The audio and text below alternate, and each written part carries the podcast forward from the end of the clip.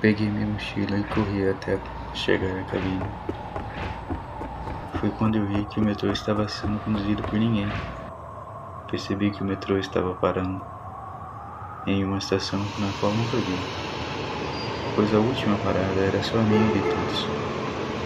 Então saí do trem.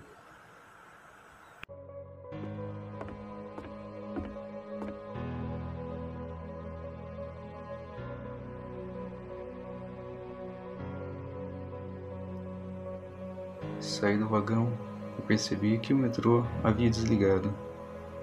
Quando me virei, fechou-se suas portas e foi embora. Filha da mãe, me deixou aqui.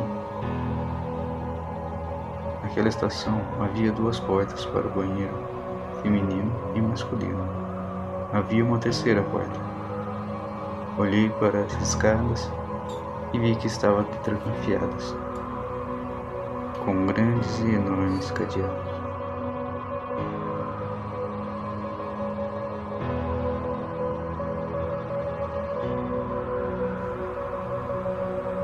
Avistei um banco e uma lixeira ao seu lado. Fui até ele e sentei. Ah, o jeito é esperar o passar. Vou me atrasar. Que deve ser isso? Aquelas pessoas falando aquelas coisas. Primeiro aquela senhora louca, depois aquele mendigo sem olhos. Aquele metrô vazio. Estou em um pesadelo.